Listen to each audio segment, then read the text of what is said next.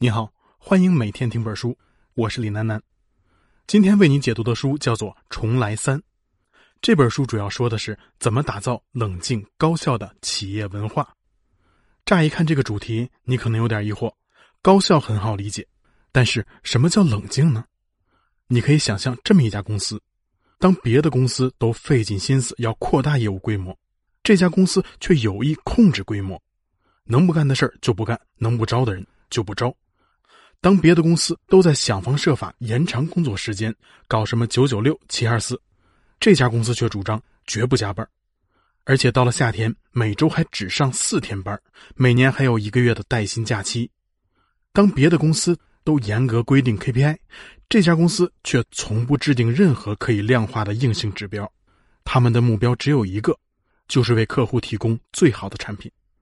假如用一句话概括，我觉得《九阳神功》里边有一句话特别合适，叫“他强由他强，清风拂山岗；他横由他横，明月照大江。”也就是不盲从行业趋势，只专注于自己的价值锚点，不压榨员工，而是珍惜员工的精力，让每分钟都用在刀刃上；不盲目扩张，而是让公司维持在一个刚刚好能做好现在的事的规模。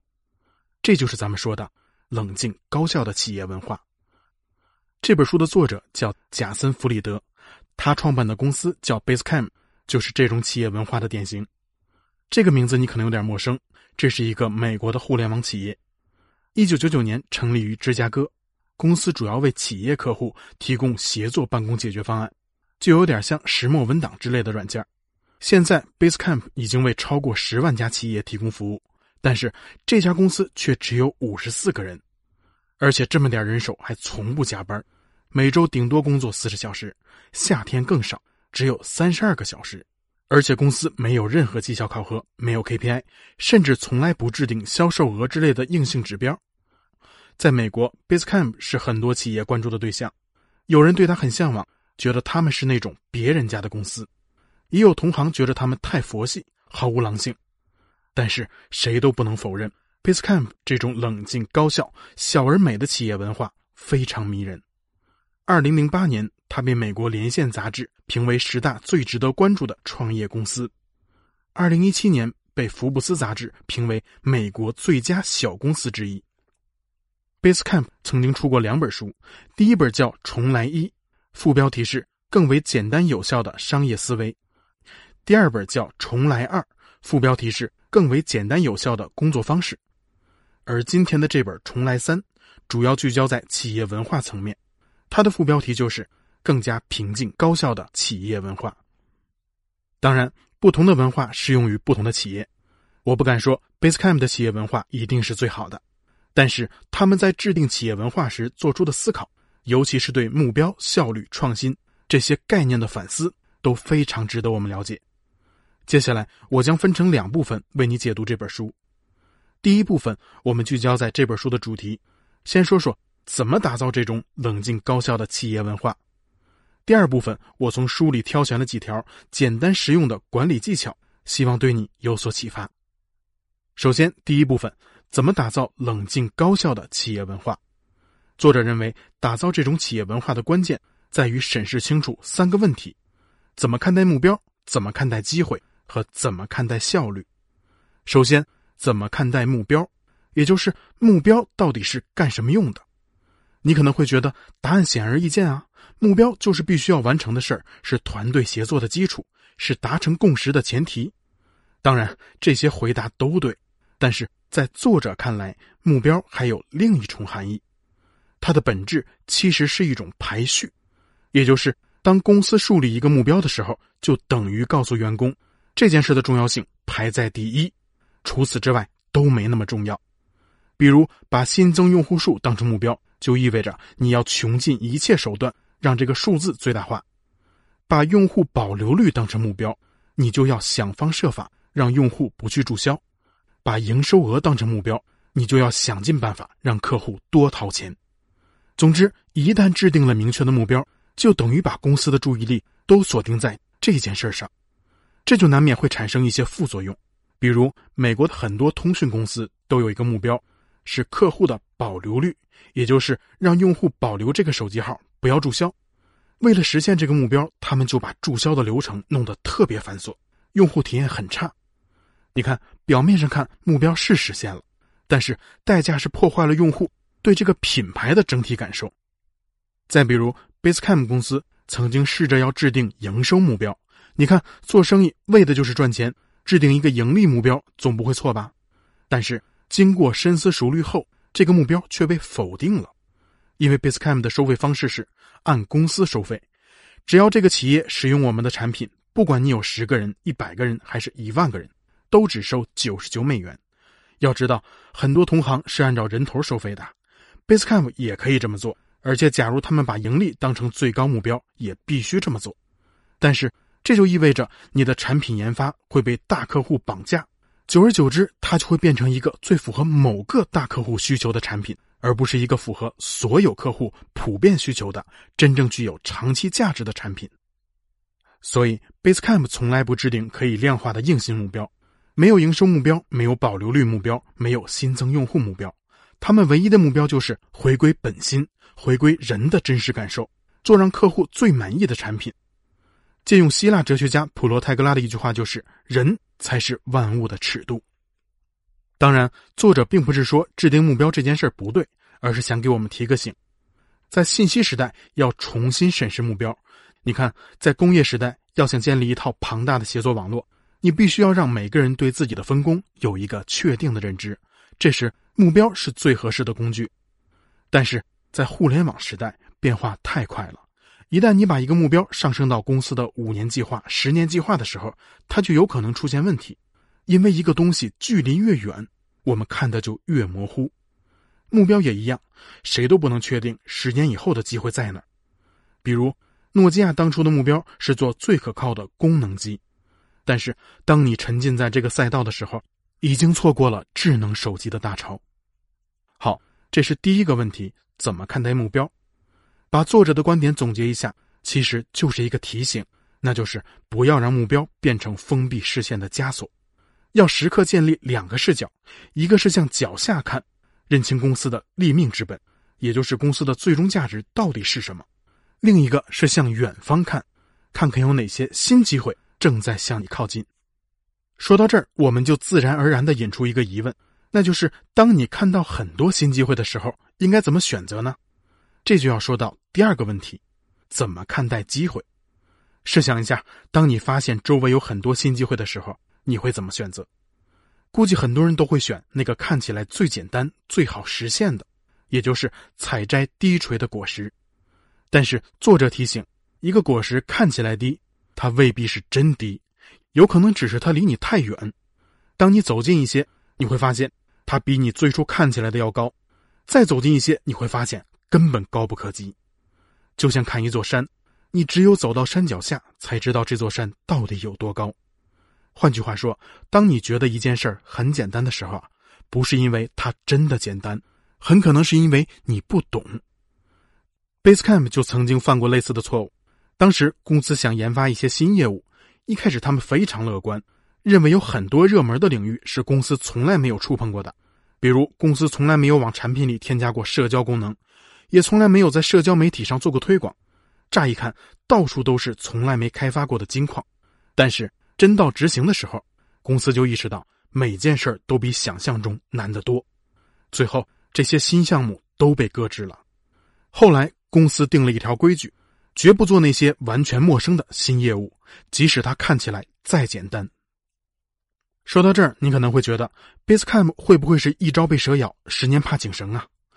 为了验证这点，我特地去查了一些资料，结果发现这并不是这家公司太敏感，而是人普遍都会存在一种认知偏误。对一个自己没有切身参与过的领域，我们都会自然而然的对难度产生误判。这种迷之自信，你是很难克服的。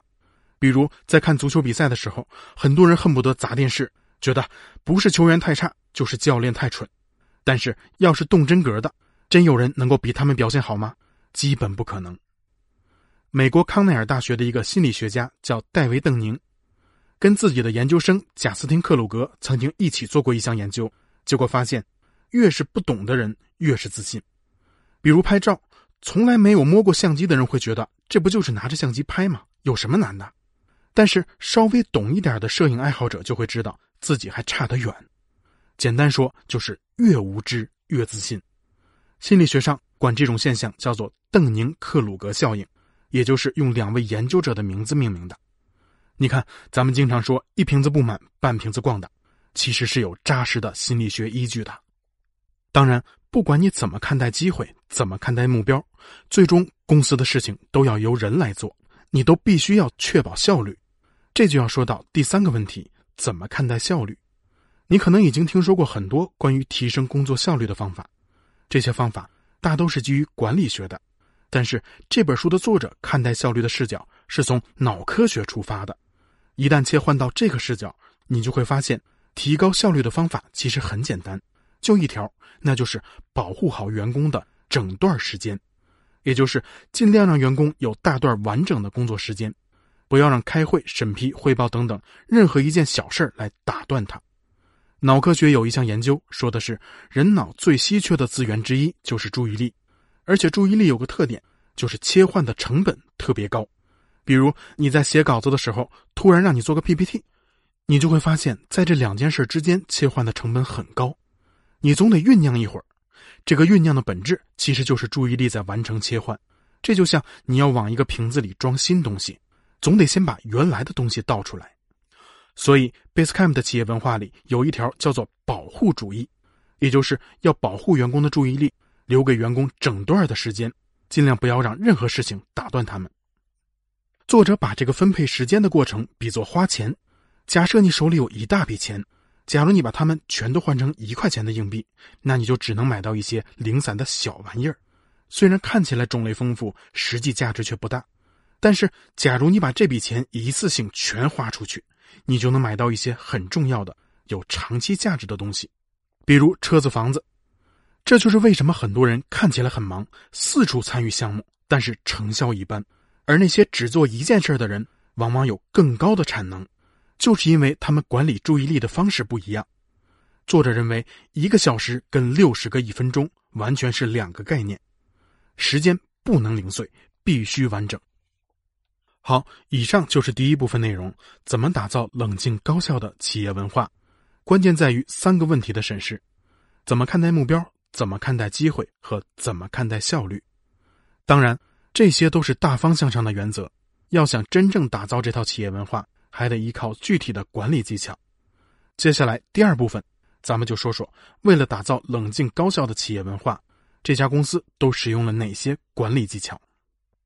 在这本书里，作者说了很多管理细则，我从中挑选了四条比较有普遍价值的，跟你说说。第一条规则是：作为老板，永远不要对属下说“我的大门随时为你敞开”。这句话你可能经常听到，很多领导都把它挂在嘴边你可能会觉得这应该反映了一种公开透明的企业文化，有什么不妥呢？但是作者认为，这句话的背后其实还有一些推脱的成分。他实际上是把坦诚沟通的责任全都推给了员工，潜台词是你要主动发现问题，主动来找我。你看，传递信息的责任全都堆在了员工身上。作者建议，在这个沟通的过程中，上级应该作为发起者，他应该在项目的关键节点主动去征询每个人的建议。比如，他可以问：“你觉得这件事儿还有哪些地方可以做得更好？假如有机会重做一次，你会怎么做？”越是上级，你就越要主动去促进信息的流通，而不是坐在办公室里等着别人来反映问题。好，这是第一条规定：作为老板，永远不要对属下说“我的大门随时为你敞开”。这条规则的本质是让管理者去主动发起沟通，自上而下的激发信息在组织中的传递效率。第二条规则是图书馆法则，也就是员工在办公室的时候要像在图书馆一样。你可以想象一下图书馆是什么样的。首先，你要安静，不能大声喧哗；其次，你不能随便打扰别人；最后，图书馆的各个区域之间一般是隔开的。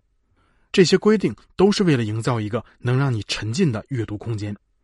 同样，作者认为办公室也应该是这样一个能让人安下心来、不受任何打扰的空间。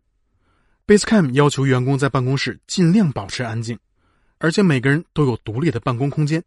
你可以像装饰书房一样随便装饰它，这些设计都是为了让员工沉浸在工作中，不被打扰。